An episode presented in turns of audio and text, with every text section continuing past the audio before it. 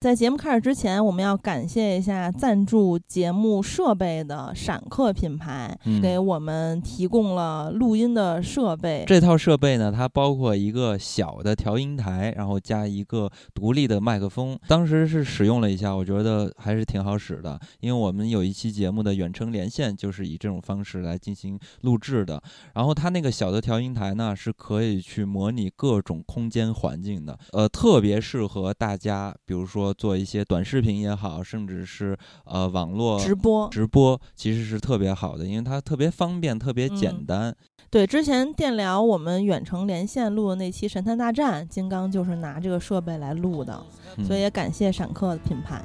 West Virginia, Blue Ridge Mountain, Shenandoah River. Life is old there, older than the trees, younger than the mountains, growing like a breeze. 大家好，我是金刚。我是喜儿，我是小戴，我是瓶子，哇塞，嗯我是这个顶流刚子。你火了，独行月球里的是吗那？天看有人还在说呢，说我出演了，我当时还不明白啥意思，结果看完《独行月球》我才知道。这辈子没有拥有过大胸肌是吧？对，然后我们本期呢又迎来了八月，即将来到了八月，所以我们还是呃老传统，回顾一下最近播的这些呃电影儿，包括八影映热映的嗯，电影看儿。多严谨。对，然后还有嗯八月的即将能看到的一些影片，咱们就还是先从最火热的电影聊起吧。那时下最火热的是哪一部？就是你当顶流的那一部，你登基的那一部，我一开始啊，其实是有点儿不太想看的，就是有一嗯说一啊。说实话，我们每个人都不太想花钱看，但我其实还好，我是花了六十块钱看的。我最后也花了呀花了五十五，挺多的。六十66也不少。哎，你发现没有？现在电影票降价了，我在安贞 UME 看也才五十五，当然我那个场次可能也有关系啊，嗯，还我是一大早我是一大早的听，然后是呃六十块钱，而且是今天上午十点半开始看的，哇塞，然后看完嗯。吃了个饭，感觉一天上午这个还是非常的满的，这挺充实的元气，满满的一天，元气满满一天。我知道那个瓶子是看了好几遍，是不是？对，作为开心麻花的粉丝，我看了三遍。我，我特别想了解一下瓶子这个影片的一个感受，就是一开始就是想看的，对吧？对，一开始就是特别想看，因为开心麻花的电影我基本上每部都不落。呃，嗯就是觉得，呃，这个暑期档也就是这部片子可以怎么说，呃，载入史册了这样子。就是就是对对嗯之前是不是有人预测能卖三十亿啊？呃，我看了一下猫眼儿的票房预测是四十三点八亿，然后它嗯。上映首日的那一天，我十一点半晚上看的，呃，票房是三点五三亿嗯。啊，当然不是嗯。现在此刻的票房啊。现在同4亿多时呢，我咱们一会儿要聊的《亲人乐队》，我也看了一眼，上映首日十一点半晚上的票房是八十九点二万，我我真是，哎呀，服了，连一百万都不到，他现在这个档期没有人能跟他打确实是。啊嗯，这嗯绝对是一家独大。他在很多档期应该都很很厉害啊，当然可能就是十一或者是春节档会有对手出现，但是现在比毕竟还是比较冷清嘛，刚刚嗯恢复，主要是你知道主要是什么嗯吗？主要是陈导不太行，对，那是陈思诚是吧？没有停过在。嗯，对，这也可以预预估的啊。然后呢，我现在又看了一眼，咱们现在录制时间是周六下午的三点三十五，它现在票房是五点三三亿，嗯，这还没迎来今天的黄金时间呢。没错儿。嗯，咱们先聊聊这个呗，大家先分享一下你们都是什么感受？啊，观感瓶子，你看了这三场的呃观影氛围是不是还都是不错的？对，场场爆满。对，嗯呃，首先看的就是首映场的话，就没得说，就是所有的媒体都就是就是呃欢笑欢声笑语啊，就是感觉这样子。然后第二次是在公司附近的影城看的，然后就上座率也是极高。嗯第三场是周五的黄金场，然后大概用了一个以前的兑换券儿看的就，哇塞，那真的也是场场爆满，就是而且女观众尤其喜欢这个电影，就是看的又哭又笑的。嗯嗯，确实是我看 丽丽她的短评第一句说的是，嗯，看完第一直观感受，好多人啊，就跟我的感觉也是一样的。真的看到影院，嗯，其实我那个厅还挺大，虽然不是 IMAX，但是呢。做的还是比较满的。其实没有之前咱们看很多大片儿那么满，反正总之就是看到这样一个上座率，其实我心里是非常开心的，嗯就觉得哎呀，影院。热闹起来。然后我们那一场确实也是观影氛围非常的好。我你要是绝到什么程度，就是沈腾出来刚说的第一句话，啊，就我们那场前面有几个观众就嘎嘎嘎就是他在开始乐了，说我那个在齐齐哈尔招生网的时候，就是大家对他真的是，期待可以哎，观众缘嗯。太强了，嗯嗯。嗯，也是，我觉得可能也是好多年，就是压抑的有一点儿，就是你看他嗯。经常在其他电影里客串，然后还那些电影嗯。还都是、含腾量啊不怎么对高，对都借他的名儿，就官方就宣传含腾量百分之百，百分之九十，我怎么看说就直接拉满应该是。百分之百，所以很多人其实都是奔着，呃，这个沈腾，然后甚至还有马丽，然后他们俩的对 CP 组合嘛。他们神马组合上一次的合体是在拼盘电影《我和我的家乡》里，嗯，但是真正的开心麻花的电影，呃，而且呢是沈腾马丽情侣档的电影，应该就是《夏洛特烦恼》了吧对七年？前了，对，七年前，所以说其实首映礼的时候，包括主持人也会强调，七年前那《羞羞铁拳》不是，《羞羞铁拳》是他俩不演情侣档啊，我说的是就是他俩两个人演情侣档。呃，导演张弛宇之前也是《羞羞铁拳》的导演之一。嗯嗯啊，他在呃映后的采访里面就是说说想要表达一种浪漫，我不知道你们 get 到没有？get 到了，哎呦呵，神神马女孩克拉了已经，嗯，不对，就是观众其实对于神马组合的磕的程度真的超乎我预料，因为瓶子前后给我发了两篇帖子，呃，他们其实在，就感觉微博也有神马超话，然后在豆瓣儿的财组啊，包括什么酸组都是有超级多粉丝，就每次帖子都就是秒回，然后好嗯。多人都说磕拉了，说这都磕不到什么的，觉得嗯。不可思议这样子。啊然后就是因为他们真的是很多年的搭档，从话剧舞台开心麻花的话剧舞台到春晚，嗯。到春晚，对，再到这个电影。对还其实还有呃不得不提的是，还有一些团综，他们其实还有综艺的说嗯嗯，而且玛丽老公自己也磕，他咋说的来着？说呃你们好甜，我好喜欢，我天哪！这种姐夫发言真的是非常勇了。嗯，嗯，所以你们喜不喜欢这片子？你觉得它是，就是它不是科幻喜剧吗？因为我看到有人说啊，就是，呃，科幻不科幻，喜剧不搞笑。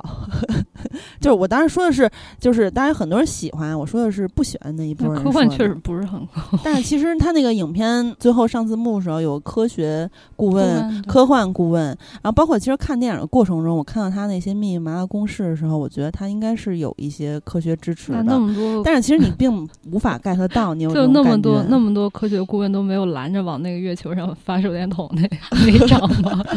这个确实太伪科学了，他他要不要在在月球上看见看见万里长城？这个是个老梗，呃。然后就玛丽，其实，在映后也说说感谢导演可以这么用心、这么有诚意的做出这样一部好的片子，啊这个我同意啊，真的感觉到了开心麻花。他们这回，呃，确实想一雪前耻的感觉，野心非常的大，然后制作呢也完全看出来是一个超级大制作啊、嗯然后，呃，前面我认同，确实很用心啊，但是他说又好哭又好笑，就这么好的片子又好哭又好笑，我认为呢，就是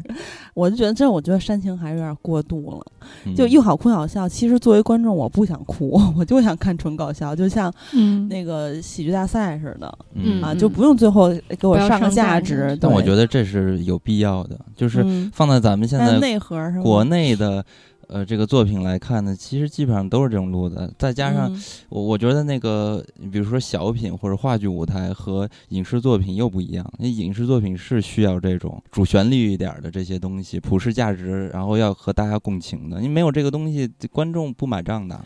嗯，对，但是其实我看有了我也不想买。对在地球和月球之间呼唤爱吗？因为他还是说这个，就包括我们国家，就是对于这个电影为什么审查这么严重，其实也是因为就是我们国家看待这个电影，它是有属性、有定义的。所以说，因为我我现在比如在工作中遇到一些审查，就真的很困难。所以说，你不把这些东西做出来啊，这个在咱们国家拍这样的东西就是很难就。造成这个电影后半部分基本上就没有笑了。我嗯，但但实际上，我是觉得他这部影片 前面部分，嗯就是他拍到最后那一下，就是来了一个强情节嘛，就是说那个。呃派家还存在啊，还要嗯搞一下派家。其实他到在派家没出现之前就回回地球，其实这儿我觉得就挺好的，时长也比较不错。我看了一下表，那个时间差不多是一个半小时，嗯九十分钟刚好的一个时间。然后那个地方也是很多人这个感觉也都被调动起来了，就该哭也就可以哭出来了。嗯，当然后面就又安排了这么一场戏，但是我是觉得说，虽然刚开始他又出现，知道啊派家啊又来了这么一次大的危机，就挺让人难受的。说怎么还没完？怎么又面不是搞这下？一直在铺垫吗？就是时不时就对给一个那个派家的镜头。对对对，但是你看到那儿才知道嘛，原来是这个意思嘛，就还是要有这么一个强情节。然后看到那儿之后，我就觉得就很刻意嘛，就很明显能感觉到制造一个困难，就是你在回去的路上也给你制造一点困难。但是呢，看看他一直往下演，就觉得就也还好，能接受。因为我是觉得他这部影片他做的好的地方，就是在于他的那个视觉。把这个整个影片给撑起来了。就他这个影片，我是觉得说，我个人觉得没有那么好笑，就是可能我的那个笑点和大家不太一样，所以我觉得不是特别特别好笑。但是我是觉得，我也觉得没有那么好笑，而且好多真的是老梗。你是第一次看搞笑的方式比较老。花就觉得不好笑，还是看到这部才觉得不好笑？嗯，其实我看《夏洛特烦恼》的时候，我是真的笑了，而且有一些真的有些嗨点，比如说那些老歌出现的时候，包括那个，包括那个马冬梅，对，包括马冬梅 或者是什么给刘德华做那些歌，儿。或者周杰伦等等这些东西。但是其实看完之后，我仔细琢磨，我真的也是不太喜欢这部电影，因为太直男癌了。对，就是你，你做了一场春梦，然后最后你还是什么都有，然后你在你在这个这个美好的梦里又抱得女神归，又发大财，然后最后你媳妇儿还是做牛做马，然后你天天跟他们粘粘粘手一样吊在身上，真的就是作为一个女性看你，就是也不是，我觉得不是女权，就是拳击的拳，是真的会让人觉得 你仔细琢磨会觉得有不适的感觉，或者说它就是就是男性语境的这么一部片子那。这部其实他那个恋爱也差不多。啊，对对啊，屌丝追女嗯神，对但是这部其实他有一个职称在这儿，有工程师这种身份，我觉得他其实有有所进步，不像沈腾以前只演的都是什么呃落魄赛车手、什么落魄守门员、落魄歌手这样子，都太落魄了。但这部他其实也是，就他他核心也是觉得一开始你看不上我，因为你觉得我是个维修工。后来你你发现我其实工程师对我其实还挺厉害的，然后我们俩没有任何相处，你就是在远处看着我干这干那，觉得还挺厉害，然后我们也不认识，你就忽然爱上我，还爱的不行了。但是他拯救了地球啊，有道理吗？呃，不对，我觉得这个其实他确实有铺了，因为就是在面试的时候，玛丽就说：“哎，这人不错啊。”那上面他那个简历什么的也都写的是工程师。那也就但是我看一眼。对，但是我觉得后面就是他在发疯的那个显示能力的时候，就搞那些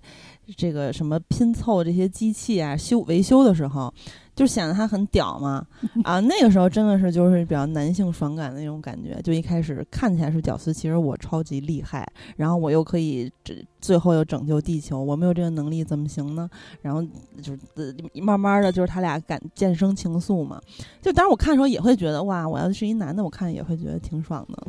但是这个感觉比《夏洛特烦恼》要少很多了，就是没有那么感觉。我觉得没有《夏洛特》那么好笑，因为不够奇巧。夏洛特他包了好多那种，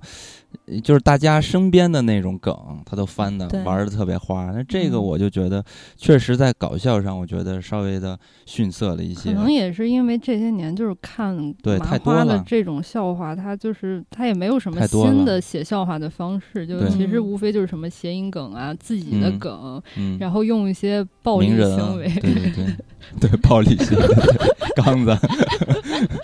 然后我是觉得这部影片，我是比较欣赏的，就是视效。说实在，就是视效，因为这个影片它是咱们国内最顶级的视效那个公司，就是那个 MOM，然后就是做《流浪地球》他们那那家公司做的。我我当时还以为说这应该大场景的戏可能就那么一两下，然后大部分的时间都发生在那个棚里边儿就嗯拍了就完了。那能花多少钱？能做多少特效出来？但没想到，我操，这片子里边大场面还挺多的，而且。嗯这个团队我，我觉得确实是特效做得好，尤其是在美术和视觉上，就是他那个，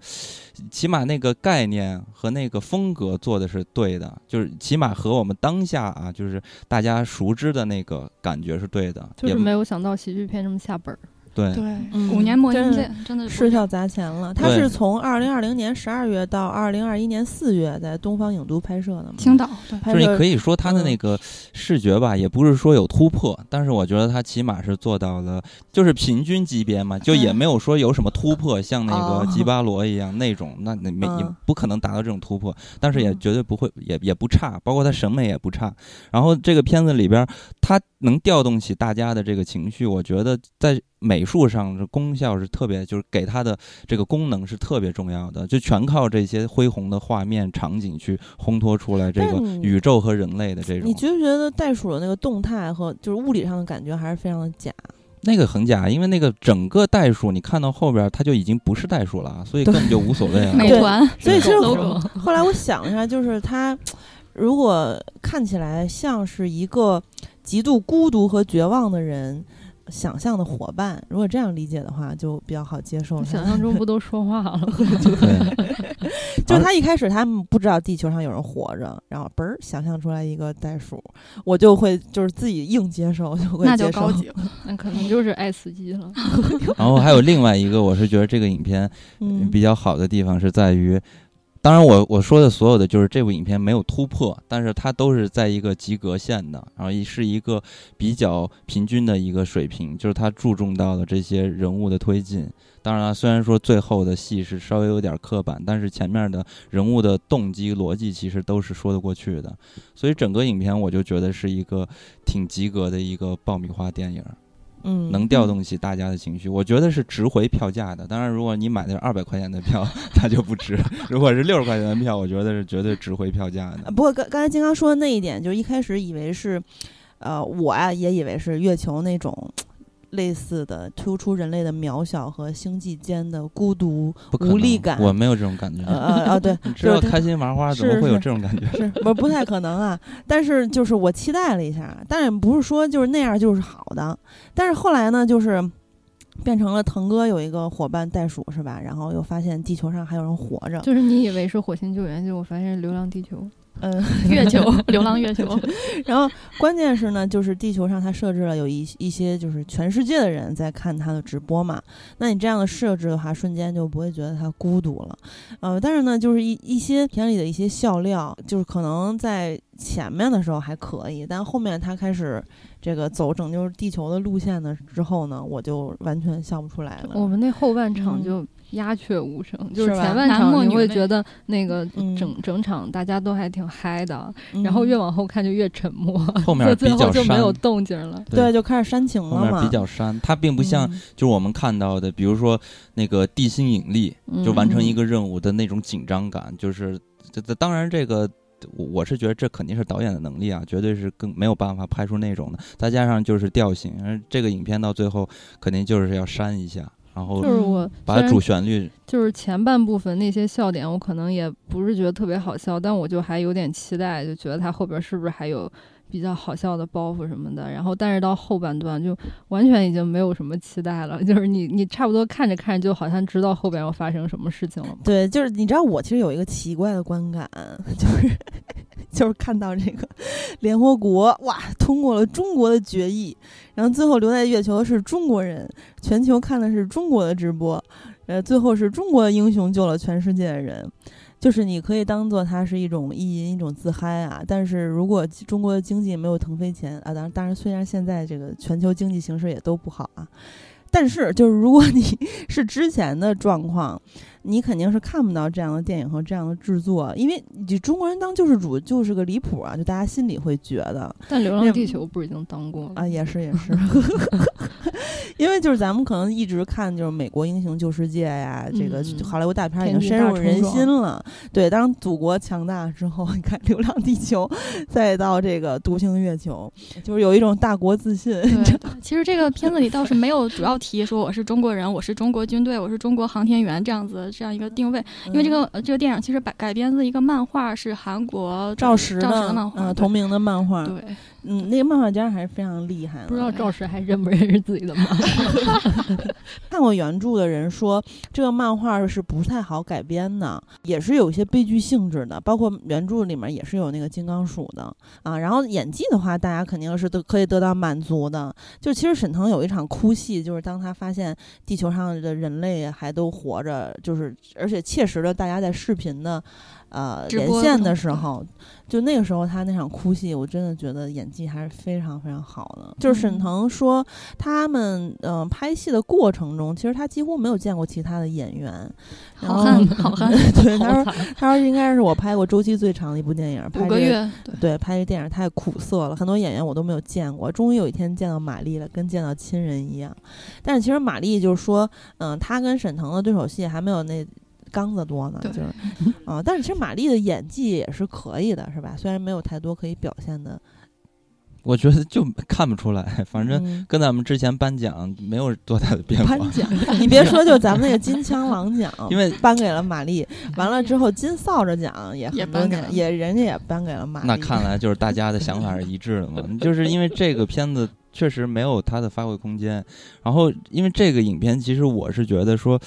它可参考的其实特别多，就不管他说什么原本的小说呃原本的漫画有多么难改，其实我觉得不难改。这个大的框架在世界这么多商业电影中，其实可学习的范本实在太多了。然后这是我我想说这个影片好用、实际能去拿的拿回票房的原因，就是因为它做成喜剧了。所以我觉得这可能就是在这个故事、这个题材下，哎，跟其他的影片区别最大的地方。哎那我想问一下，就是导演说他想要拍的那种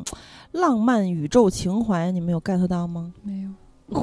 为什么没有？我觉得其实是有的？就是星月 CP，他们一嗯开始从不认识到后来就是被感动，然后就成为全呃不光是马兰星心中的英雄，还是全全世界的人类的那个英英雄吧，感觉就是。有所升华，呃，但是我呃说一句，沈叔叔的演技，我觉得其实还是能 get 到的。就是他今年提名百花奖的那个《我和我的父辈》，这个是嗯比较意外，但是他这个这个《独行月球》，他演技还是有的，就是感觉他从不说话的表演到那种那个无实物的表演，就感觉都还是就比以前那种纯纯的插科打诨，然后那种就又谐音又抖狗那个抖包袱这样子会好很多。嗯，其实他开始的部分表演还是比较像夏洛，嗯、然后后来感觉屌丝的对对对对对，屌丝阶段嗯会有点像，但是后来就感觉有有所升华，而且他现在在拍张艺谋的《满江红》，然后就感觉戏份会很多。其实他跑路演都没怎么跑，然后就一般只在北京场还有太原，然后这两个地儿，嗯然后来跑，然后感觉还是挺投入的，就是对表演上还是挺上心的。对，就是包括说马，大家说马丽没有什么发挥空间，我觉得这个角色可能也就是展现虽然比较有限吧，但是他还是演出了，就是眼神戏还是还是可以的。就包括一开始，呃，就是星月见面的时候在，在扶梯上，就是感觉那个那一亮相，然后那个风飘过来，就是让我那轻轻的告美啊告诉你，对对对，就感觉真的有被美到。我觉得，我觉得玛丽在这个片子的演技是照片级的演技，就是没什么变化，就是很美的那个照片儿。我觉得不是后来也不是很美，人说是扶梯那没有，我觉得一一直都很美。哦是这个对，吗哦我觉得这里边的金马丽一直都挺美这这节儿，刚子，那你们觉得那个就宇宙浪漫那个金刚有什么感觉吗？我没有感觉，因为我嗯就说了，这部影片就是非常非常合格的，尤其是咱们嗯国家呃状况下的这种。呃，能卖嗯高票房的电影该有的样子，但是如果说你放到好莱坞，要做一个科幻的、商业的这种呃能卖高票房的科幻电影来看的话，这绝对不行。就这种影片是绝对不行的，因为我脑子你哎要说这你说，我想起了那个《银河系漫游指南》哦。这种的科幻喜剧，就是我我是想说，嗯。就是咱们现在一想啊，脑袋中就是类似于这样的片子，比如说科幻包裹着一个主的呃内核的主题，就是这种爱呀、等等之类的。哇塞，那这都有标杆了呀！就是他现在在大家都看过这么多的国内外的科幻，主要是国外的这种宇宙题材的科幻片之后，你再说这种就就觉得你就大家又不是没看过，嗯 那太多了，怎么也轮不上他呀。对，就是你没有办法自己。拍，自己拍就是 你看看是不是？不能因为自己己拍拍 宇宙就比较浪漫。我就是觉得他就是 你也是你只能放在国内来看，尤其是陈导上一部也是科幻的啊，这种你只能是在这个赛道上大家比一比就完了。你要跟国际上比，那差的太远了。咱们能说到像这种宇宙的，还有关于爱的这种，那可能最标杆儿的就是诺兰的那一部。啊，星星际穿越，星际穿越，嗯那那你现在一回想那部电影，满脑子都是感动、恢宏的感觉全出来了。那同样，咱们再往下靠一靠，那就是雷德利·斯科特当年拍的那一部，银翼杀手，异形，不是不是异形，种土豆那个马特达蒙啊火星救援。火星救援啊，有点类似，因为嗯。那个其实是留在了火星上，然后它也是喜嗯剧的。但是你看那个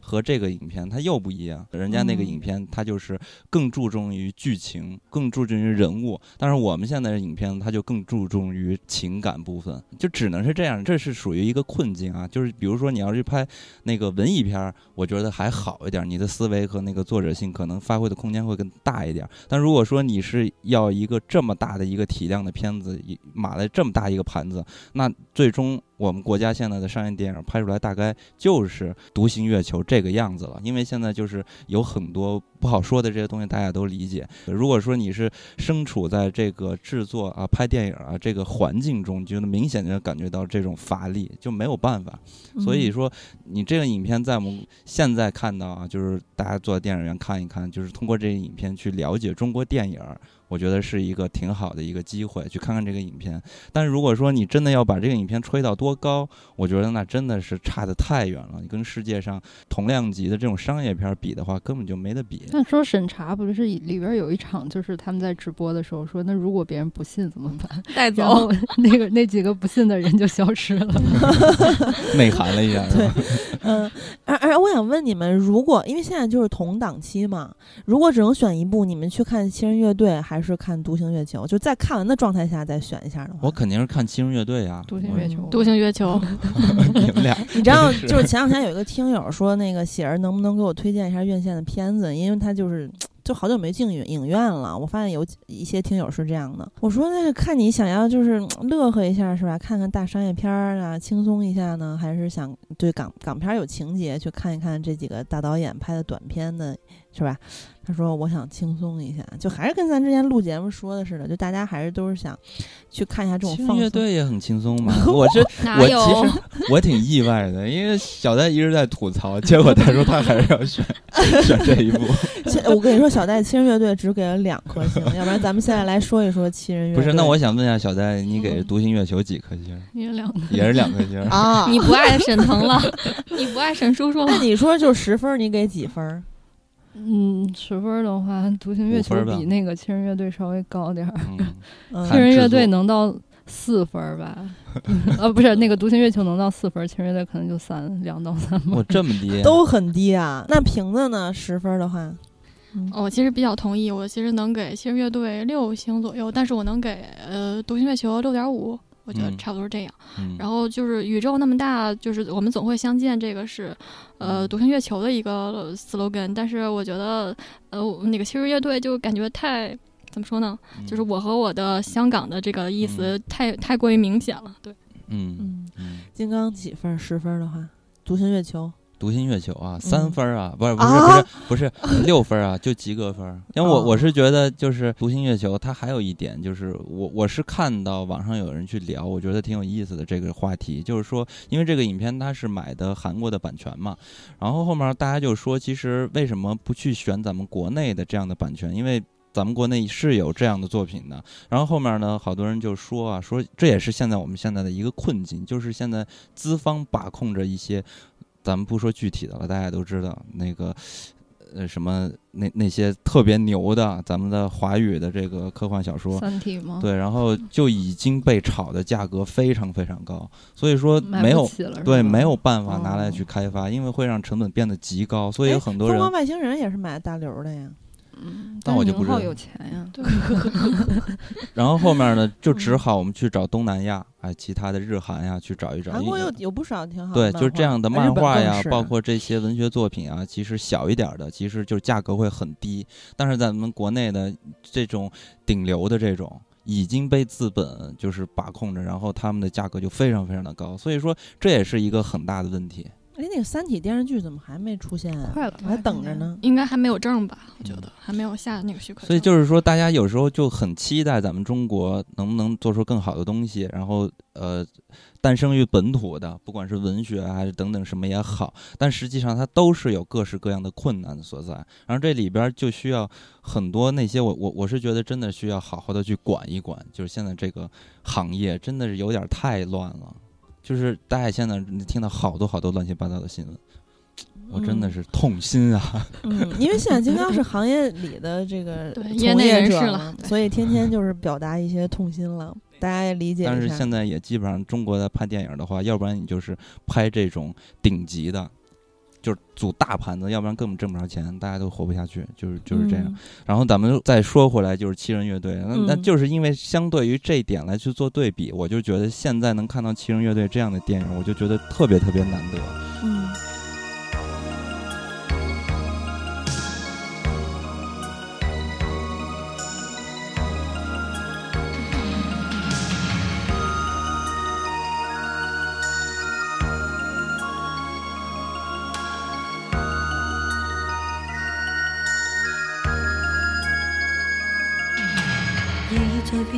像钻石灿烂，但又这么冷。看千串霓虹，泛起千串梦，映着这港湾。何故泪却仍在冷沉默里，终于一声慨叹。你快將消失，消失去，去了未會返。路已是有限，愿每步放慢，莫太早分散。再整理逗留，正將這片夢擁在臂彎。如缺乏你，難習慣，難習慣身邊千般冷眼。聽聽得風聲多麼冷，快收緊些你臂彎。这个电影，它首先香港的那些老导演都是我们曾经特别喜欢的一些导演，而且这些导演都是大名鼎鼎的导演，包括他们经历了香港的什么新浪潮时期，然后到后边的这个两千年又辉煌过那么一小段时期，然后甚至到现在一直还在坚持着本土的拍摄，而甚至有些导演其实基本上现在都，我是感觉好像都没有听到他们的声音了，比如谭家明导演，嗯这都没听到声音了。但当年我操，这是香香港新浪潮电影的代表人物呀。所以呢，七人乐队这部电影我在看的时候，我就真的是怀有特别强烈的这个情怀。对，因为电疗也一贯喜欢港片儿嘛，所以其实我跟金刚肯定是对于这个电影的情节要更重一些。不过其实刚才咱们提到了《我和我的家乡》，我就想起，哎，当时就是宣传说九大知名导演宁浩啊、许玉珍啊、陈思诚、闫飞、嗯彭大魔、邓超、于白眉，哎，那这回，嗯，七人乐队我又想到了，哎，也有这个七大导演。是吧？呃，洪金宝、袁和平、谭家明、杜琪峰、这一个就那七个。啊、林岭东、许鞍华，嗯这个就是你也没必要去对比啊。但是我就是因为咱们提到了和我和的家乡，我就突然想到这什么导演和那什么导演，那有的都不算导演吧？邓超是怎么回事儿啊？就是说，你嗯像七人乐队这样的作品，就是说这些导演他拍出来的东西，我觉得呃和我们前一段时间就是看到的一些香港导演北上之后拿出来的作品是不一样的。他没有被资本去捆绑，一定要拍什么样。你嗯包括说那个叫啥来着，《神探大战》，其实这部影片我最难受的地方。呃，不是在于它，我、我们在看的时候，它情节特别满啊，缺少这个细节，然后一直在往往前推着去讲这个故事。我觉得这为什么会变成这样？我觉得很重要的一个原因，就是因为资本给到了。所以说，他必须要把这个坐在电影院的这种商业性给铺满。那如果说他还是像当年银河印象的那种做法去拍这部影片，他拍出来绝对不是现在我们看到这个样子。因为嗯最早我们呃知道这个《神探大战》的时候，其实好多年前看到过一个放出来的预告片儿还是资料，你能看到里边儿特别特别黑暗的那些社会的事件。啊，那当时就是噱头特别特别高，但是最终我们看到这部影片之后，才发现啊，居然是变成了一个完全娱乐化的一个作品，然后这些细节人物其实都做的不太好，但是呢，它依然好使。你看它的评分和票房都还不错，嗯所以说这就是呃，我我觉得就是北上之后遇到的一些问题，所以再看七人乐队这些导演拍这个影片就非常的本土化，然后没有呃背后的这些资本的压力，我觉得他们拿出这样的作品。我觉得就比较真诚一些。当然呢，呃话再说回来，这部影片从那个主旋律上来看的话，它其实多多少少呃稍微有一点儿问题 就是稍微有一点儿负担，不能说是问题。我说这话说的不太标准，还是稍微有点儿负担。因为整个影片我们单拿出来一个看，你会觉得，比如说洪金宝那个，大家都觉得说这可能是最差的一个，我最喜欢这个，我 大家都肯定想象不到。一会儿我说为什么，就是这个，它嗯特别特别的简单，好像它都不是一个完整的故事，但它拍嗯出来之后，它放到这整个呃七个作品中，它拉成一一根线的时候，你就发现哦，这这七个作品你能看到它有时间上、空间上，还有嗯包括身份上。它其实就是香港和大陆嗯他们之间的这个关系，讲的就是这个事情。所以说，这是我觉得放不开手脚的地方，就在于这一点了。其他呢，我还是能感觉到，这是呃这些导演好像坐下来，呃跟大家去呃聊聊心，讲讲故事。你你把这一层啊，就内涵的，就是他们想说的这这些东西和就是香港和大陆的这层关系抛开来看的话，我们只是单纯的看这些人物，还是看这个故事，你能感觉到那个导演的真诚的。对，但是就是嗯这个不能多想，一多想我就觉得，嗯，差点意思。但整体体我还是挺喜欢。然后我我最喜欢的就是谭家明的那个别业《别业》啊，嗯，我发现好多人都是这样的，丽丽也是把这个排在第一名。你们俩呢？我最喜欢徐克那个，哦，那你先说吧，金哥，你最喜欢别业为啥？我喜欢《别业》是因为我当时看这个影片忽略了一点，我没有选择呃这个粤语版的，我也不知道有没有粤语版，有的有粤语版那国语配音很可怕，就很差很差。但是啊但是你知道 这个嗯影片，我当时我是昨天看的，因为我是要安排两部电影的时间嘛，嗯，所以只有昨天有合适的场次去看，我没得挑，就只能看这个。那我就看了，看完之后，呃，我下意识判断，当时就是谭家明这版让我最走心，也是因为在配音上，因为谭家明的《别业》这个小的故事里边的那个配音，它起码是不正宗的普通话，是港普通话不太？标准，对他好像是有一点澳门或者怎么怎么样，就是哦南方人的，就是说粤语系的那些普通话的感觉，所嗯以稍微的能把这个人物能带进去，把，那个环嗯境能带进去，其他的，尤其是洪金宝那个，那一开口就直接跪了。不是，我觉得这个片子随便买都是粤语版啊，粤语排片还挺多的，你咋买到的国语版？有没有一种可能就是那个国语版也是粤语的那 那个那个演员来配的？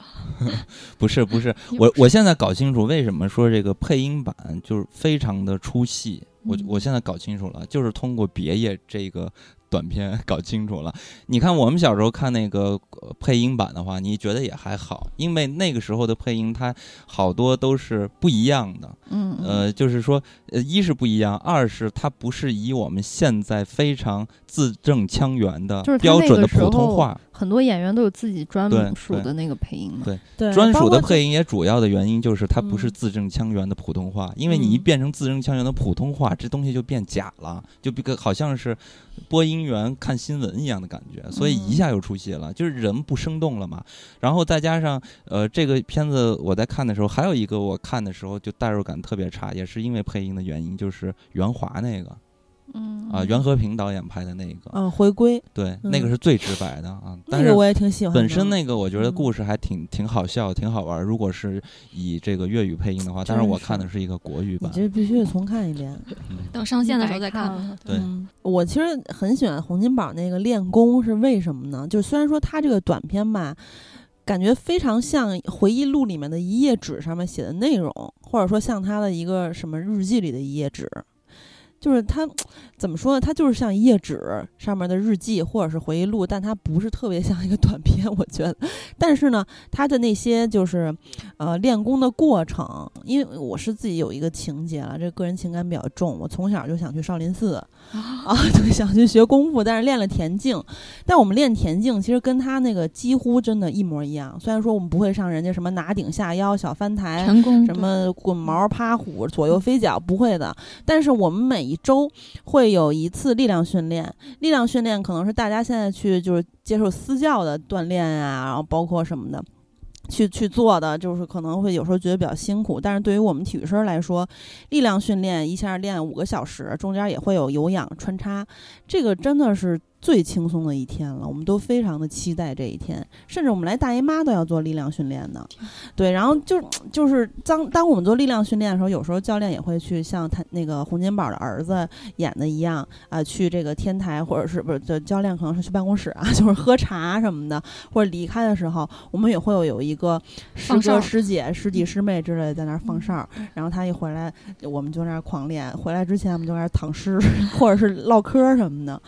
嗯、然后呃。就是你看的过程中，你其实他的所有的短片都是在呃最后才会出现这个导演的名字，但是你一看就知道一定是洪金宝，因为你看他的这个故事，一下就会想到，因为你一看是他儿子呀，不是 不是，他，你一看就会想到那个齐小福啊，包括洪金宝他是大师兄嘛，嗯然后你也看他那个报纸上也会看到有中国戏剧学院啊研研研究学院的这些的这个这个信息，你就会一下 get 到嘛。然后哎，就是你到最后洪金宝露出他那个头顶那个伤疤疤是吧？然后说了一句“光阴似箭，一去不回，往事只能回味”，我就想起我曾经的这个情节，就是少林寺情节和这个和和那个训练的感觉。瓶子，你为啥喜欢？对，确实一下嗯就带入了。我其实喜欢的后面那个故事是校长徐安华导演的，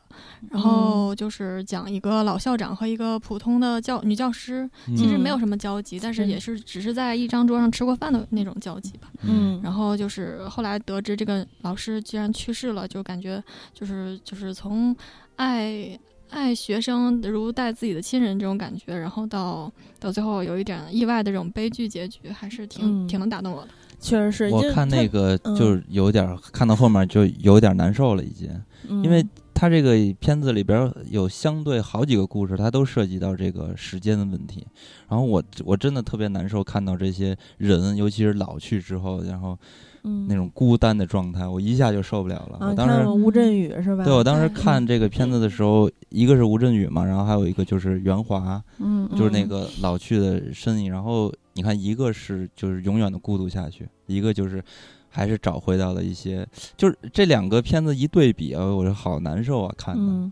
对，就这个当时看之前还有听友在群里艾特我说说你喜欢的吴镇宇在这个七人乐队里，我当时正好马上要去看七人乐队，就是我觉得校长这一篇就是许鞍华的这个，嗯、让我看到了老时光和人情味儿，就像咱们之前节目里也说过的，比如说原来我们家可以跟邻居去什么多做了一盘饺子送给人家吃啊，人家给你拿点多买的是醋啊什么什么乱七八糟的，就这种人情味儿非常浓的，甚至全楼的人都互相串着打麻将什么的。你现在是没有这种感觉的，包括以前的老师、同学，呃，这种这种，你你看他们，就甚至说毕业多年之后，这个曾经淘气的同学呀、或者是一些其他的呃可能普通的同学呀、都在跟校长啊、老师聚会，甚至他们还会去回学校去单独去看老师。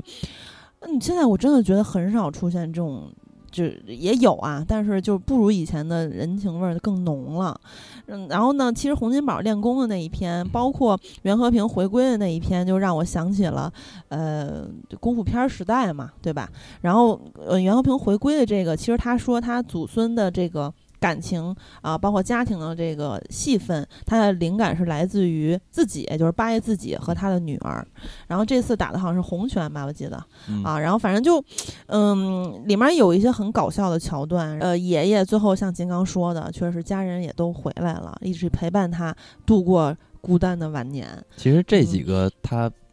拍的不太妙，就是袁和平导演嗯这个就是拍得太直白了，还有就是嗯洪金宝这两个确实是欠考虑，我觉得嗯就有点太过于简单，他不像嗯那个别业 那故事那么简单，但是他拍的非常有风格。嗯其实我在看的时候，我就觉得这里边的人物。还稍微有一点儿谭家明他之前拍那个《烈火青春》人的那种感觉，就是人物的状态还是在的。然后包括到后边看杜琪峰的那个《遍地黄金》，嗯，就是杜琪杜琪峰的那个风格还是在的。没错我我当时尤其是看到那几个人站在那个街道上，那三个人的站位，我说这就是杜琪峰啊。结果后面一看，果然是杜琪峰作品嗯。，而且我觉得《遍地黄金》非常就是像咱们之前比如聊《咒怨》，当时不是聊过他两个番外的短片嘛？我觉得《遍地黄黄金》很像是夺命金的番外短片。对吧？就是他，他讲的是一个类似这样的故事。然后杜琪峰这个大家喜爱喜爱度也是很高的。嗯，我不知道小戴最喜欢哪一个徐克那个。啊，徐克，对对对，我想问小戴最不喜欢哪个？我也想知道。挺多的，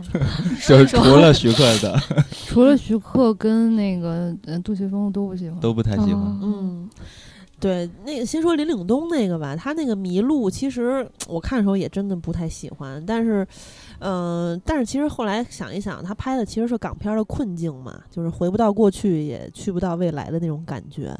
啊，然后，呃，他有他有一个台词，也是其实挺直白的，说说比香港好的地方很多，但都没有我们对家乡的这份感情啊。包括要让让任任达华这个角色说新的就一定是好的吗？为什么一定要改旧的呢？这个我觉得可能一些太直白，对，就很直白嘛。他不但像嗯、杜琪峰那个，我一直就记得杜琪峰他自己嗯说的那个话。我我感觉他拍好多片子的时候都带着这种思考，就是呃之前又要举那个例子了，就是杜琪峰在拍《黑社会》的时候，他一直在试图去解释他这部作品的意思。就是还是在说，在这个混乱中，他其实暗指就是回归嘛这件事情，然后是机遇也是挑战，然后包括在拍这个《遍地黄金》的时候，依然是这种思路，就是机遇和挑战，它是同时都是并存的，这也是香港它本身在回归之后的一个主要的问题。所以在看那个黑社会的时候，你感觉哇，这是一个黑黑社会史诗，但实际上他想拍的还是说香港到底是如何去寻找自己的嗯方向的。对，而且就是它里面呃呈现出的最后说的状态，就是说啊，原来随便买都能赚啊。嗯就因为咱们刚录完《大时代》嘛，我就又想起那个鱼翅捞饭的年代，嗯包括它里面就是也是有那些年代，因为这几个年轻人他们就经历了那嗯些年代嘛，啊，就就是真的觉得很亲切。对，啊其实我我还想再多说一句，就是还是杜琪峰的作品，包括他的枪火，依然也是一个香港的一个身份的问题。嗯，就是他的作品中，就是无处不在的一个宿命嘛啊，这是这是银河印象的主旋律，就是宿命感。然后，但杜琪峰的作品，不说他那些商业片儿，就是他的比较作者化的影片，就是在说香港的身份。嗯这是这也是我们包括现在当下一提到香港的时候都会谈及到的，就是香港电影中的几个特征，呃，比如说什么精神分裂呀、人嗯格分裂等等问题，都会涉及到，就解读的时候都会涉及到香港的身份的问题。包括《神探大战》，它其实这部影片它也有很多关于香港。港人他们的嗯自己的身份的这个问题啊，包括两者和大陆之间的这种关系，其实都是有内涵到的。对，包括你说到七人乐队的话，呃，袁和平的回归和林岭东的迷路，也都涉及到就是港人去迁徙啊，对吧？移民，呃，到什么英国啊之类的地方，然后也是涉及到身份认同的。但是可能就是确实在表达上面跟杜琪峰就嗯。就是咱们作为影迷来看的话，太直白对，就不是一个量级了。然后你再说最后那一个徐嗯克那一个，深度对话，对你要是解读的话，你同样通过这个刚才说到的神经、精神方面、人格方面去解读的话，他依然可以往这边嗯去靠。所以说，他整个作品最终这七人乐队还是一个偏向于，就是我刚才说的，呃，叫就是香港问题和大陆之间关系，就是两者关系的这么一个探讨。嗯。哎，不过深度对话，我想到的是，就是导演、演员和观众在互相观察那种感觉，嗯，就想到的是，就是坐在影院里的那种那种感觉。我不知道小戴最喜欢这个，你是你是怎么理解，或者你为啥喜欢这短片？因为戏好啊，逗啊，你都是别要帮人说嘛，你真有巧思。是我在 Q 人家，你真就是我我其实不是没有像金刚那种就看之前觉得特别期待啊，因为我我也不是一个对港片非常非常有情怀的人，但是我就是因为对这个项目还是有点兴趣，然后因为嗯。我我看第一个就洪金宝那个就前面练功都还行吧，嗯，就一直到他最后出来就一张大脸在那啊儿开始说，那真的有点过分我就说这干嘛呢？这，然后，然后第二个应该就是许鞍华那个校长吧，就是嗯就就是就许鞍华怎么拍成这样了？反正我当时就这感觉，因为这些导演就包括后边的这几个，除了杜琪峰那个会觉得稍微好一点以外，其他人观感就让我觉得特别像读者。没有说读者不好的意思，但就是特别像那种写作文，就是有点官方，就是写写这种，而且你说这些导演，你对他的期待肯定不只是一个你把它拍出来吧，你肯定还是希望这些导演能够，呃，不说重回巅峰吧，起码或者要么有他们的风格，要么有一些嗯你能在现在的港片或者甚至是院内地的院线片里边看不到的东西，但你就觉得这拍的怎么还不如有的新导演？嗯就然后他们，你其实其实这本身就是一个命题作文嘛。这片子好像一最早最早还有吴宇森，对，嗯因为然后退出了，对健康问题，就是他本身好像叫八部半吧，对然后就是给这几个导演去抽签，然后每一个人抽一个年代去拍那个年代香港，然后就几乎绝大多数人拍出来都很像命题作文，而且还不是说那种文笔比较好的命题作文，就是嗯。八股文的那种写法，太直白，无非就是啊，我们以前怎么怎么样，然后以前有多好，然后呃，拍到最后整个基调就开始搞这种伤春悲秋的东西啊，然后就一直到最后，最后对徐克这个是唯一一个让我觉得这所有的导演里边儿唯一一个没有躺在功劳簿上吃老本儿的导演，就是他起码还就是对。呃，自己的现状，或者说我们这一代人，就有一种调侃吧，或者说嗯。苦笑，他就是起码就会让我觉得他有一点新的东西啊，然后也没有想上价值，或者觉得我特别难过，你们都应该记得我，我们以前特别好，特别辉煌，就只有这个，最后他也没有想上价值，就是他其实是一个挺轻松的基调嘛。嗯其他的就让我觉得还挺，嗯，就不说港片死不死吧，就是这一批导演确实也其实也不能代表现在港片的，质量跟未来了。嗯但确实这一波导演就嗯，就他们现在的质量，我不知道他们是呃随便就觉得我交差拍一个短片就好了，还是真的在很真诚、很努力的用了自己现在的拍电影的技术去拍了这部电影。如果是后者的话，那真的有点难过。嗯。当然我，我看好多人其实在拿它和什么“我和我的”系列做对比。嗯，其实我是觉得从这样做对比的话，就是我觉得还是七人乐队会好一点儿。是因为他探讨的其实更加的立体。他虽然是命题作文，但是我觉得就是他的那个层次和和深度是比我和我的系列要好很多。而且真的就是，我想象了一下，如果我是这些人，你看现在功夫片什么样了？咱们上一期刚聊完韩国的动作片，中国的功夫片是吧？是特产，然后现在啥样？你说你作为洪金宝。呃，就不说八爷了，因为八爷这个全世界。然后我作为洪金宝、洪家班，哇塞，我肯定真的非常的难过。然后我代入感太强了，就是，然后就是，就作为曾经的这些导演们，包括林岭东，他那个真的是我实在是不太喜欢，但我也就是理解，可能是我因为我觉得可能是因为我对港片的情节太深了，所以我看的时候真的也是有一种伤春悲秋的感觉。嗯就是小戴小戴说的，我每一句都非常认同，但是呢，我就是看这个片儿很有感情，所以呢，这个片子它上映首日不是接近九十万的票房吗？然后现在的票房是这个一百三十五点三万，也嗯，是非常的凄惨啊！就上映第二天，它没什么排片儿的。对，没啥排片儿，一天基本也就一场到两场。我我家附近的电影院，它这个片子，我嗯当时查的时候，就是比如说有一些小点儿影院，周六嗯周日是不给排的，嗯是只有在嗯工作日的不好的时间段会。对，嗯所以说就是大家不是说那个，因为前两天也有一个听友说说，那个现在其实对于很多的片子，尤其是院线片儿，下载电影可能还好点儿，就是一般就是听咱们推荐，然后再去看嘛。啊，好多都自己也也也没有什么太大的兴趣。如果大家强烈推荐的话，会看一下。呃，那我其实挺，就因为咱如果不，我是说，如果那个咱们不是有很多港片儿的主题的节目嘛？如果大家喜欢港片儿的话，我觉得还是可以看一下的。当然不要像金刚一样选择那个配配音版啊一。定要听粤粤看粤语版。嗯，对不，是我，我是觉得这片子本身就是给喜欢看没错。港片儿人看的，因为刚才小戴说的所有的我都认同，但是嗯我刚才也说了，就前提就是我们要把这些东西全部抛开，不要呃揪着他的关于就是香港啊就是命题作文这个角度来去看啥呀？就是看，因为我现在在看这影片，最大的感受，我把那些东西丢开，我就感觉我我很亲切，因为我感觉到说嗯这就是那些导演好像虽然没有拿出好的作品啊，就感觉好像是在跟我们有一种回家看亲戚的对，感觉就是对个话的感觉，对就是大家对因为他可以还好好看到家交人的感觉流交流。对，像而且像他说的，确实是没有受受到北向北上的这资本的裹挟的一些呃表达。你甭管他是过于直白也好，或怎么样也好，你在别的地方你你也很难看到，对？因为对，因为我嗯当时看的时候，我的感受就是这样，所以我一开始就说了，就是不要关注这一点。就是你要看到这一点，那这个片子嗯真的就没法看了、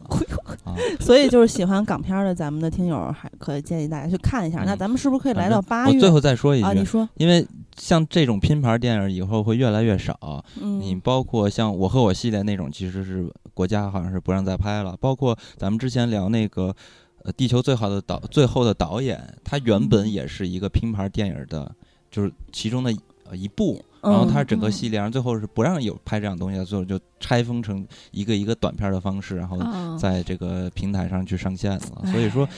这种东西就是你看是不是该看开还是看吧？但是，我是觉得确实对于 大嗯众的观众来说，那肯定还是呃《独行月球》更加适合大家了。对，确实是。那咱们就进入到八月吧。八月呢，首先是七夕的档期，第一部片子咱们要说的就是《遇见你》，这是爱奇艺和恒业的片子啊，是一个青春爱情片儿，导演和编剧都是洛洛。那大家应该也比较熟悉洛洛，比如说《悲伤逆流成河》，如果声音不记得，这就是啊郭敬明的读者绝对知道洛洛，这嗯是嗯郭敬明的这个强力助手，嗯，左右护法。而而且洛洛其实是这样，就是最早我上学的时候，我也看过洛洛，嗯，就是什么那个最小说啊最小，说，我记得怎么漫友四刀一百也有他呀，我我不知道是不是记错啊，是吧？嗯？啊，然后露露其实他的这个呃挣钱挣的也是挺多的啊，因为他版税还挺高，他的东西是非常受欢迎的嗯。畅销书，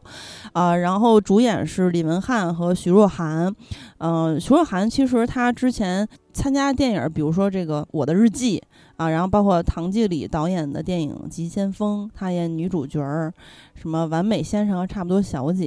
啊，可能大家看完这些电影，比如说《急先锋》吧，你对他可能也没有太多的印象。嗯，对，但是呃，李文翰可能大家会稍微熟悉一点。秀人，还有一个表著著名表情包。我对他的印象就是在那个演技综艺里边手一直抖，我对他的印象就灾是难就是那个我我们都是民 那个表情包。哦，对，呃，这个片子讲的是说，女孩在最美好的青春里遇到了一个想去勇敢爱的男孩。十八岁那年，被同学嘲笑为垃圾桶的于骄阳，遇见了让他一见钟情的转校生周灿。他帮助周灿实现梦想，将张张周灿视为命中注定，并努力和周灿考到了一个城市，陪伴周灿成长。步入社会后，工作和生活琐碎逐渐占据了他们的恋爱时光，二人思维和轨迹不再同频。女孩的期望逐渐变成失望，分手导火索也意外降临。一年后，周灿和焦阳再次相遇，种种回忆涌上心头，凝结成了意难平。明明相爱的我们，为何会分开？我念第一句时候，小戴就嘲笑了。我想听听小戴为什么 表达出那样的感。没有，就我我我其实这就是七夕这个档期一开始是有好几部电影的，就不止嗯现在这两部。确实是。然后我当时为做这期节目，我就把四个呃那个片子就大概都看了一眼，然后预告也看了一眼。看完以后，我就发现我根本分不清哪一部是哪个。他这个剧情有点像那个郭采洁和陈柏霖演的什么《曾经相爱的我们》，嗯，包括周冬雨和井柏然那个后来的我们，反正都是我们。嗯哎呀，真是服了。然后这个呃，预告里面有一些这个 slogan，什么什么献给为爱努力的恋人们啊，我们明明那么努力，为什么还是错过？呃，反正就是一基本上不太会好好说话，包括台词也是。呃，台词它不是那种不会好好说话，它是比如说，嗯，从一个人变成两个人，像一门没有正确答案的课程，就特别小说的那个语言嘛，就是还是那种老时候，我觉得这种东西都完全过气了，这是咱上学时候看的但。我觉所得强以就是说明点儿是就是学生。强一点是这部的那个片名儿比另一部短一点儿，是不是？就我觉得我要像以前去那个电影院买电影票，然后跟跟那个售票员说我要买一一我要买一张《我们的样子像极了爱情》，就特别尴尬。对，然后我，看预告感觉就是说这个呃情侣他们从上学走到了呃现实中嘛，就是工作啥的，完了呢，嗯，感觉是沟通出现了一些问题，比如说女方就觉得你怎么什么都不跟我讲啊，不跟我讲就觉得我不懂，也不跟我解释，然后男方呢就觉得说，哎呀，很多事情没有必要说嘛，本来一个人不开心，说完变两个人不开心，你也没办法帮我解决嘛。然后呢，就是其实后来好像出现了一个事件，就是说压死骆驼的最后一根稻草，也就是压死他们感情的事情是，嗯、女主的外婆病危，男主无法陪伴呀、就包括一些重要的时刻都是缺少陪伴呀、然后我看这个片子的花絮什么的，又找了一堆人来讲他们的爱情故事什么的，真的是哎呀，多少年前的东西了。嗯，小比较呃刘那个瓶子看了吗？这片儿没有哦，那好，那咱们这片儿就赶紧带过吧。啊，还有一还，有我想还是想提一句啊这个片，你说你说，因为这个影片它是，呃，七夕档应该是关注度最高的，因为我看了一下它的那个预售，它预售已经好几百万了，是完胜呃《明日战记》的，完胜七人乐队，那但必须完胜，所以你就知道，嗯就是这种东西。这种东西，这种玩意儿，这种玩意儿，在这个档期真的很好用，但它就卖一天。就卖一天，我卖一嗯天，这片子应该能回本儿。然后我看一个豆友说，这个受众群体就是初中生嘛，我觉得嗯非常准确。嗯，洛洛的受众群体一直就是确实也是永远的，初我也是中生初中时候看的。所以我就觉得说，像这种东西啊，就是说，呃，你看这个故事到底是看啥？我其实到现在看一个气氛，对情侣看看一个氛围是吗？毕竟是流量主演嘛，啊感觉，主要是流量是吧？对，而且谁是流量啊？男男主男主是啊。流量，哦，怪不得，因为因为另外一部《我们的样子像极了爱情》就没有这个片子高，预售就没有这么。呃，但是这个女主的一个一个巴差点演技，我觉得是有点可怕的。她有一句台词就说什么：“我想我知道我男朋友怎么了，为什么不开心啊？什么这表演的时候，她把手放在自己锁骨的位置，然后就说话讲话的那个时候，她那个姿态是非常奇怪的，很不日常啊啊！当然，我只是看了预告片儿，反正我也不想看这片儿给。这个需要嗯约会、有需呃需要约会的朋友去看一看就完了。需要约会自己重音放的不好是吧？就姿态奇怪，啊，完了那个还有一个嘛，七夕档的，就是我们的样子像极了爱情。刚才小戴说的那个超长片名的这位，嗯、导演是王子俊，呃，他拍过一个网剧，不过是分手。那个网剧的评分还挺高，七点七分，我也没看过。这个主演呢是李孝谦、戚玉晨，男主是去年演《泼水少年》的吧？对对哎，对对对嗯，呃，然后李孝谦是演《五个扑水的少年》，然后戚玉辰他叫七七嘛，他演过《十年一品温如言》。嗯，啊，因为这个片子讲的是，遗憾的是，我爱你，只敢以朋友之名。哎呀，这第一句就是剧情简介咋写的？然后你曾有过差一点就在一起的爱情吗？来自小城的李孝谦和高晓楠，啊、就是这个戚玉辰七七演的。童年由于误会而留下遗憾，后来两人在大学重逢，就此产生了跨越多年的羁绊。啊，他们俩在相处中解开当年的心结，从冤家到至交，从青涩学生到职场新人，相互陪伴，一起成长，不是情侣，却胜似情侣。然而，彼此间不敢触碰的感情界限，因为一次意外，终于彻底爆发。这一次，他们俩的关系能否发生转变呢？他们之间是还会错过呢，还是会圆满？其实说实话，这个预告看看的感觉啊，就是比这个什么遇见你这质量要要强不少。嗯感觉都差不多。啊这是光线的嘛？每年嗯，每年光线特别爱拍这种东西。哇塞，你别说情人节到七夕更更不是每年，我回想了一下，今年的二月十四嗯就是光线给咱们带来十年一品温如言。对，就就是是光线很爱拍这种。他不能在一嗯年之内不停的鞭鞭那个鞭打我们呀。他可以，他可以 年都是这么干的。但我觉得这这些影片，你看他就是卖这么几天的档期嘛，然后嗯这些影片就是都是很很同样的，我觉得包括他们这片子的内容也是嗯同质化很强。我觉得为什么呢？就是因为嗯，他们卖的就是一个精准的定位，所以嗯说从影片的角类型、还有拍摄、还有风格，基本上全都是一样呃，的。但我觉得这片子质量应该不差，就我看预告的感觉啊，嗯，所以你相信了观影提示，请带上纸巾和喜欢的人。不是大哥，怎么还哪儿来？你哪儿看的呀？他在预告片里边我真。服了，我 就不是他那个，他他他里面有一些这个他们就是没走到一起的原因，比如说这个男生他其实就是非常普通的一个人嘛，然后他就有点配不上他那个师姐的感觉，然后包括他有台词就说说说这个师姐的朋友吧，应该是说别我不知道你们这些小男生看到比自己强的男的和自己配不上的女的，就开始把人家往脏了想，我觉得之前的爱情片里面就是直接往脏了想。或者是就这种呈现会多一点。现在开始就是就是有这种台词了，就跟跟现在的一些这个社社会话题也都是有关系的，就有一些变化。完了之后，他们的表演我觉得是还不错的，然后演员我觉得选的也挺好的。嗯，呃，就是反正我也不会去看啊，但是我真的觉得这片子可能不烂。但是这种嗯片子我估计，呃，他们竞争主要就是竞争在卡斯上了。嗯，对？吧？你看，嗯包括为什么遇见你，它的预售就比我们的样子像极了爱情要高，那肯定就是在阵容上。我不明白那个谁，李文翰不是都在表演节节目里面扑街了吗？为什么他是但是流哥哥呀流量啊？粉丝他是不在爱豆他是爱豆，哦哦，对对对，他是一对枚爱豆对不。起，我忘了对呀、我然后接下来就说，可能是八月我比较期待的一部片子啊，这个我是肯定要去电影院看的，叫做《明日战记》，导演吴耀辉。呃，吴耀辉是谁呢？就是他是一个做特效的大佬。啊，比如说《大城小事》啊，《鬼域》啊，《投名状》啊，《维多利亚一号》啊，《画皮》啊，《鼠野围城》、《太极一》、《从零开始》、《扫毒》等等等等，都是出自他之手的应。该是参与参与部分，不能说全部都是他的公司做的。嗯啊，好吧，好吧，啊，然后呢，主演呢也是我必看的原因之一，就是有古仔和大人中影帝刘青云，古仔是有点不让人放心。不是我说的是刘青云啊，而而且我很喜欢谢君豪，这还是小时候的感情，因为看了《南海十三郎》之后就很喜欢很喜欢他，当然他也演过很多烂片儿啊，后来，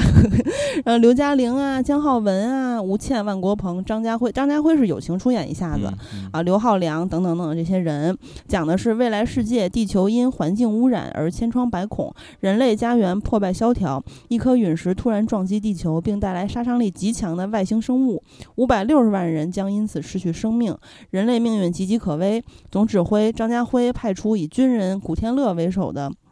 精英部队前往执行改造计划，部队却突遭暴力袭击，只有，呃，这个古天乐和万国鹏幸存。呃，军官刘嘉玲坚持执行 Plan B，指挥官刘青云反对，并找来旧友姜浩文前往支援，拯救家园刻不容缓。但在通讯通讯员吴倩悄悄提醒下，古天乐呢又发现了一个足以毁天灭地的邪恶阴谋。我刚才念的简介的时候都直接念的演员名字，因为演员大家太熟悉了。呃，这个剧情呢，其实看起来它也有可能是一个科幻大烂片儿啊。嗯，是不是有上海堡垒那味儿？对，这片子就是期见，呃，期待点就不是剧情，因为这片子就估计剧情非常非常差。对，那你期待点是像预告里面说的，打造华语电影里程碑，揭开亚洲特效新一页。对，啊，这个影片的看点就是视效，我们要看一看嗯它视效到底能做到什么程度。，对我也是是是这反正这种影。片你去期待故事，那那你绝对是呃期待错了。但是但是呢，我我觉得它这个视效通过预告片儿来看，嗯，其他的都还好，比如说这些机甲什么什么机器人儿什么的。但是它那个巨型藤蔓，我觉得是挺假的，不知道你们没有感觉啊？他这个，我当时嗯看的时候，看预告片的时候是先看的国语版的预告片。我当时看完之后，我我呃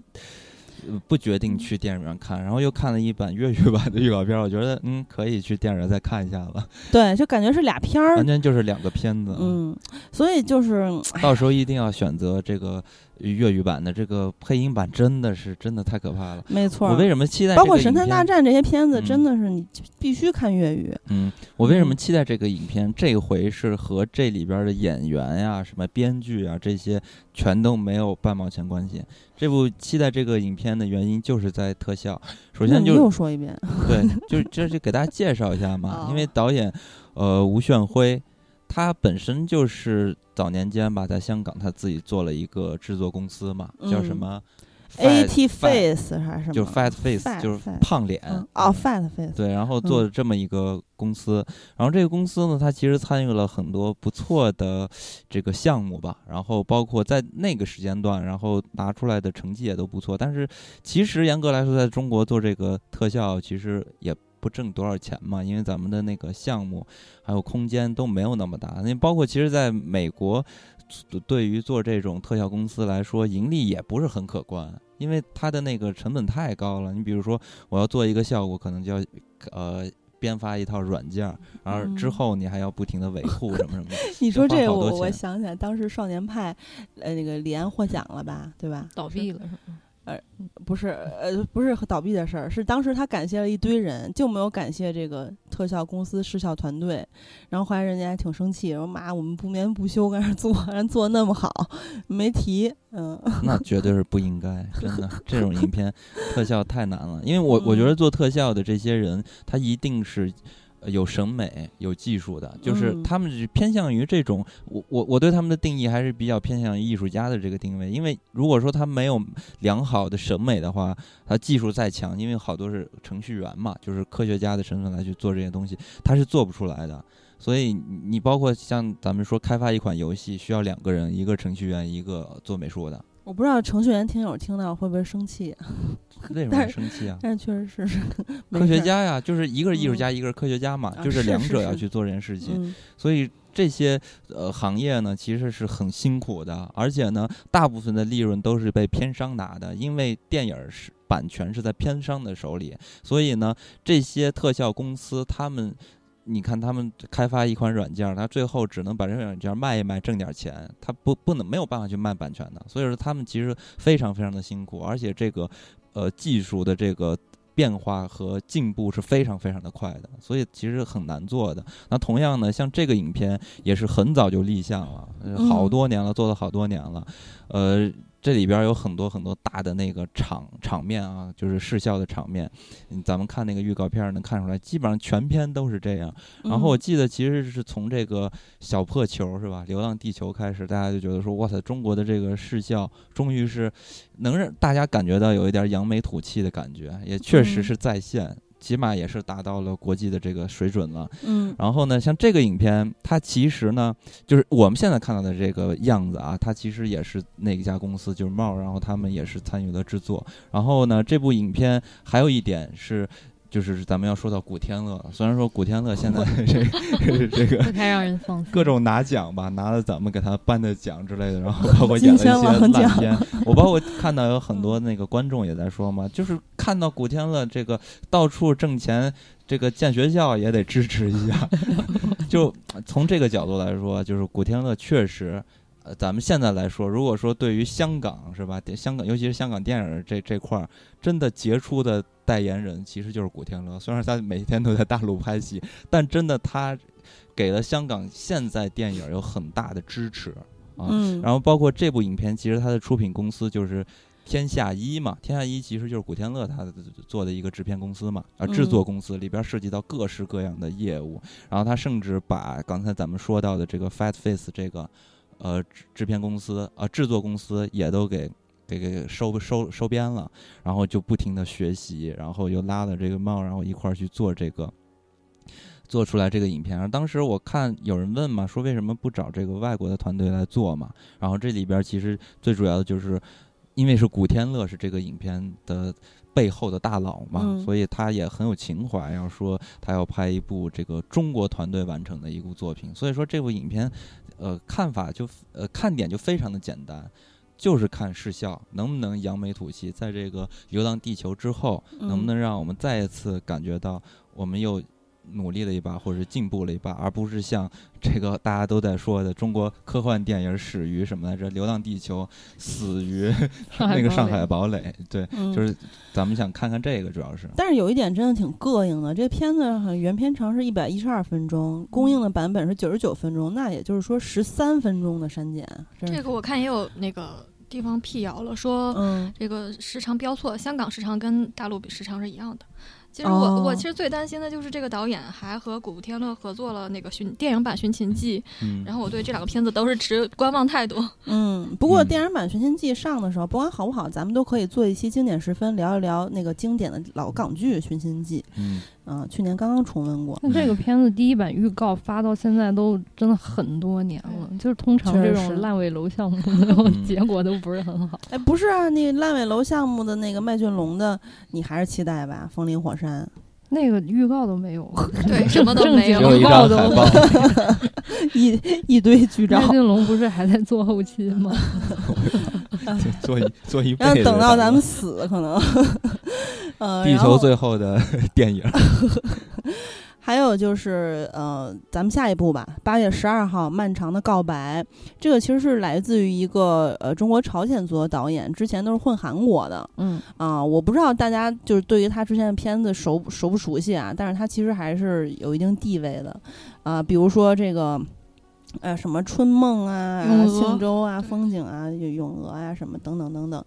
呃，然后这一回呢，《漫长的告白》是由呃，呃当然还是张律他的自编自导，那主演是倪妮、张鲁一、辛柏青啊、等等。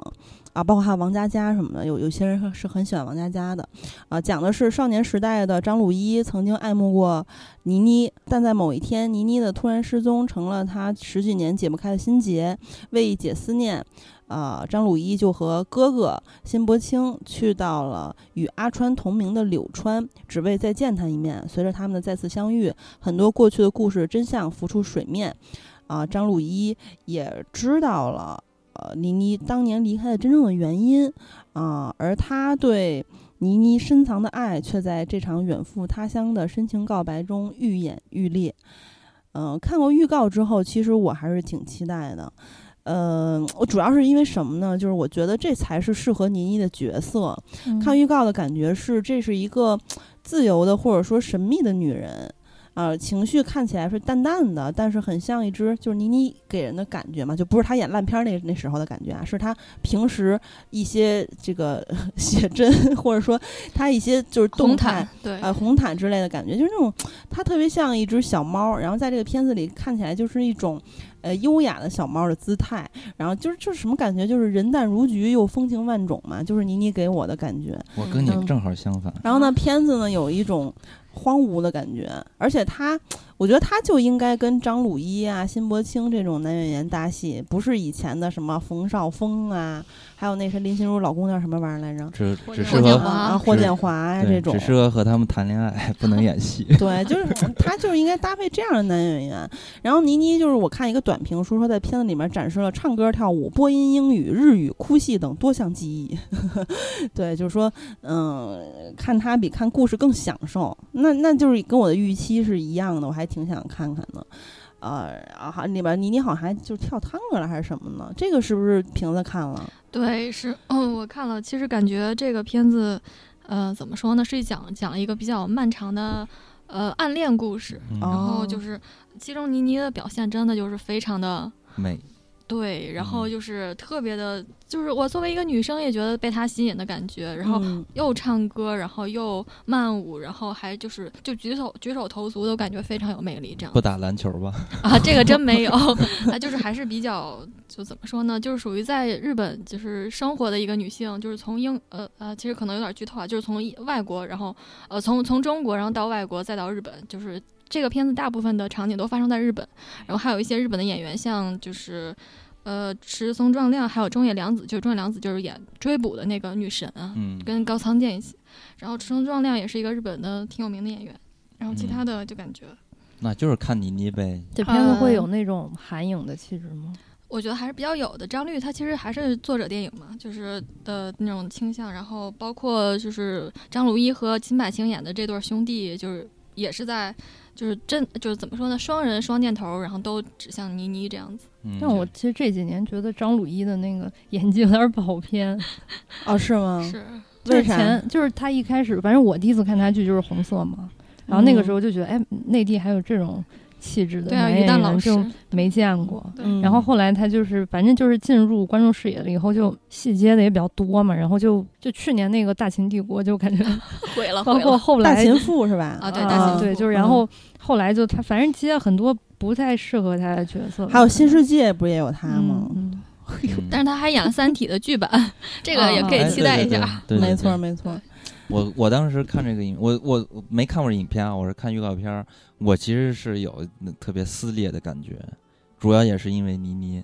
你跟我相反是为啥？对我跟你相反，就在于就是倪妮不要说话，不要说话，我觉得我可以默认她是 类似于说舒淇在一些文艺片儿里边儿的感觉，她一说话，我觉得哎就破坏了这种感觉了，因为太过于。我我不知道，反正正是。和和我们太太像了。他其实没有播音腔，我感觉。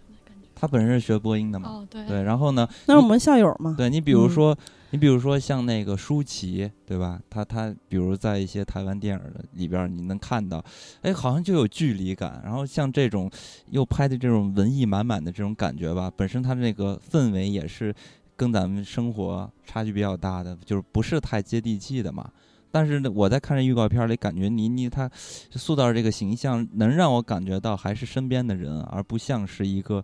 特别虚无缥缈的这种舒淇的感觉。就是我是觉得，反正我当时就一看他们一说话，一一读台词，我就觉得这片子感觉不太对了，我觉得有点奇怪，反正是。在我印象中，这个电影里，呃呃，倪妮是张鲁一的童年女神，然后，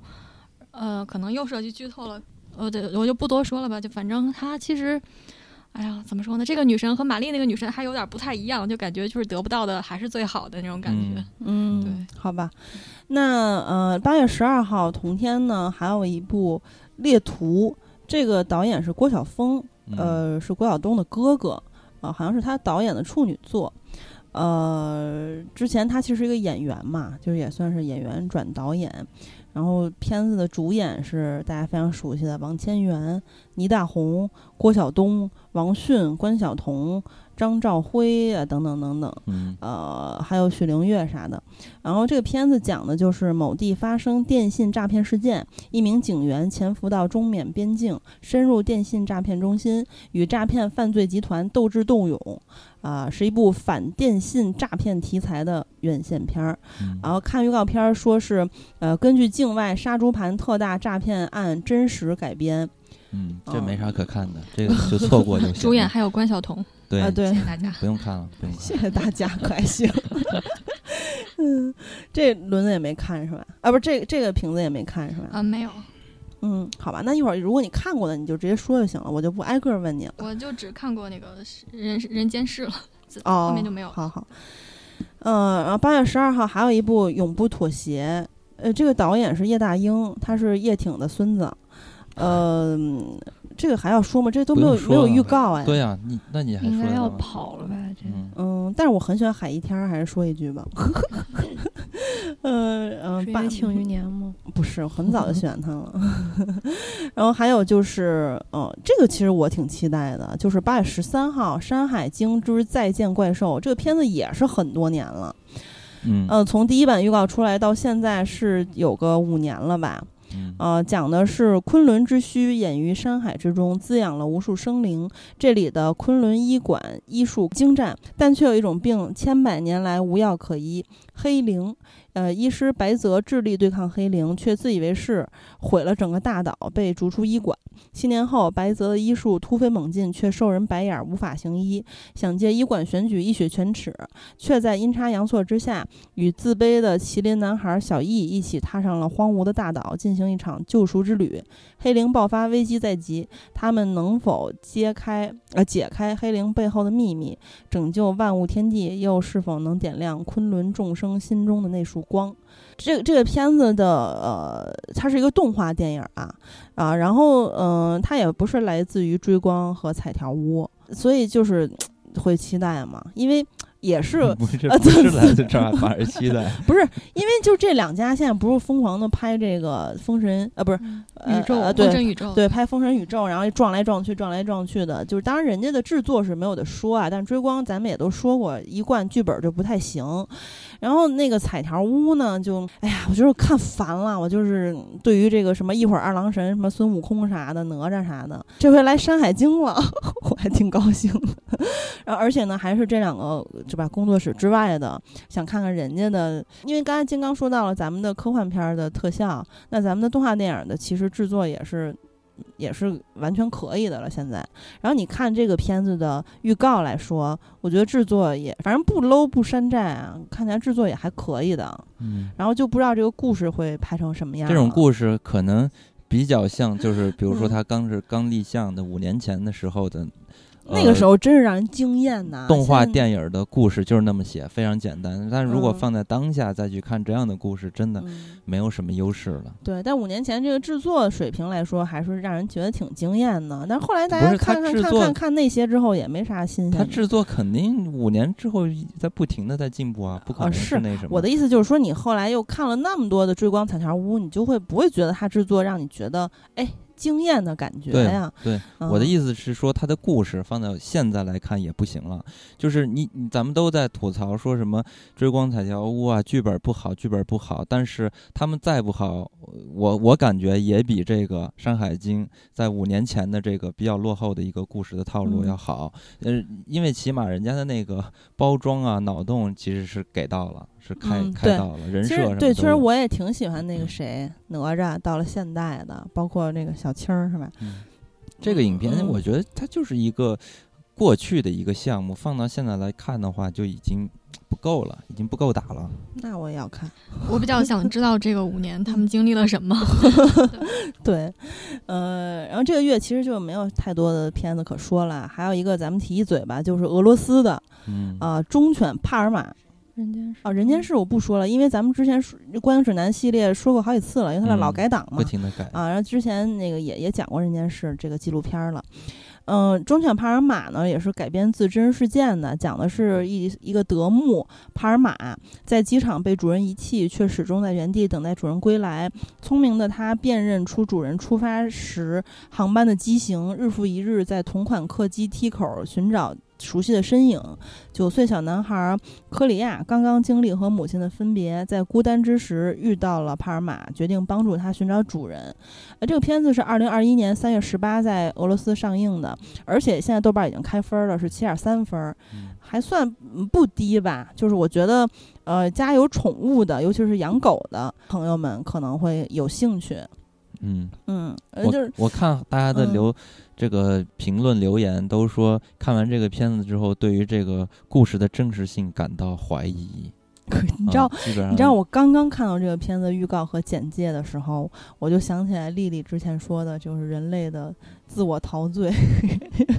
妈，凭什么三生三世给你做狗什么之类的？嗯 然后，然后，但是我一看，哎，真实事件改编啊，那这个自我陶醉的感觉会不会少一点呢？因因为自我陶醉我也没有感觉。那那期节目播出了之后，竟然好多听友也跟我一样被丽丽说服了，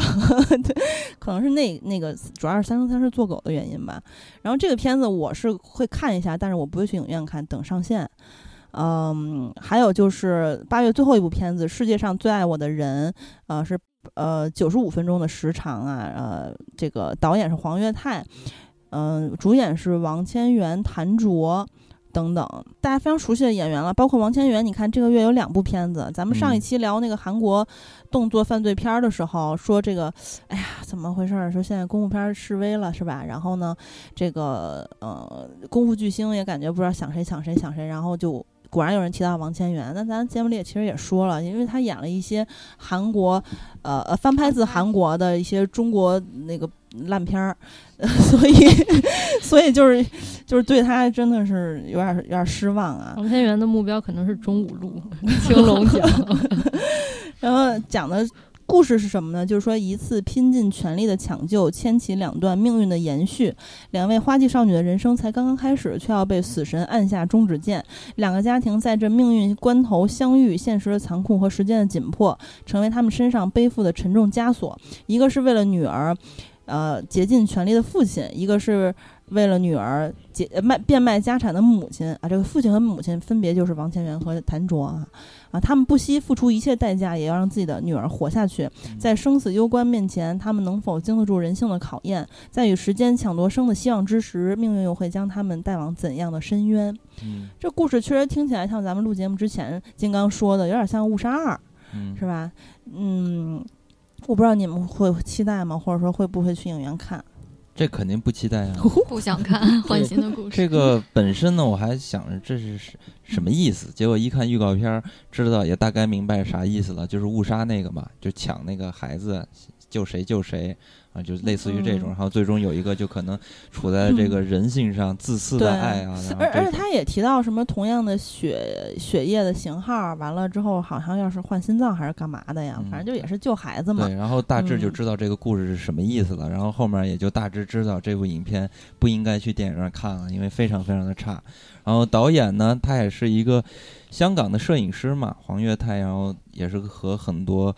呃好的项目、好的电影，然后做过一些，嗯，对对对，反正就是一个比较著名的摄影师投，名状、十月围城啥的，也拿过很多奖，但是嗯，也不一定你这个是吧，技术强就能当导演，他九。次拿了香港金像的最佳摄影奖嗯。啊，等等吧，反正。但是影片嗯不看。好吧，反正八月份其实可看的不多，我觉得值得一看的可能就是《明日战记》，但是《明日战记》我觉得很大的概率。应该不会很好看，但是是呃是在八月份里边最有看点的一部电影。我觉得也是，而且他们这个片方觉得还挺有勇气的，因为明天就要办首映了嘛，就是周日的时候，就是像《独行月球》，他们其实也是周，就是提前五天，然后就在周日做的这个首映，嗯。这个还是一个重要的参考项，我觉得。嗯。嗯，对，有这个胆量，有信心是吧？对对对。嗯，嗯。反正这个影片的卖点只有特效，这些演员现在来说其实也也对吧，也也不太好了。不是你如果真的想看这些演员演技，也不用从这里边看。对，这儿也看不着。嗯，嗯，整个八月可看的嗯看点吧，就是《明日战记》，咱们到时候看看它的评分吧，然后看看它的这个特效的制作吧。嗯，我有一点兴趣的就是那个《山海经之再见怪兽》，但是我也我也不一定会去影院看。我觉得你这个是一个人，你是一个人。对，没错，就是我一个人。好的，那咱们八月份基本上也就是这样了，然后到时候咱们再去见分晓。也没几个片子可见，没有几个能打的。好的，好的，行吧，那那咱们就 怂了，忽然。怎么了？全球顶流刚子，那就别飘啊！那就这样吧。刚才上麦听友说，哎呀，独行月球就是多亏了刚子这个笑点，嗯我提供了一个笑点。就是感谢他让这个片子值到了六分，要不然是五点五。然后那那这个电影五分。那这个电影我也得提高零点五分了，我得打六点五分了啊。，给自己打是吧？嗯，好吧，那咱们本期就到这里，跟大家说再会。再会。再会。Long, long ago, long ago.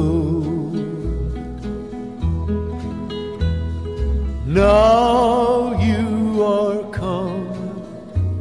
all my fears are removed. Let me forget for how long you have rode.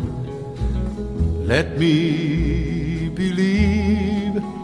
that you love as you loved long, long ago, long ago.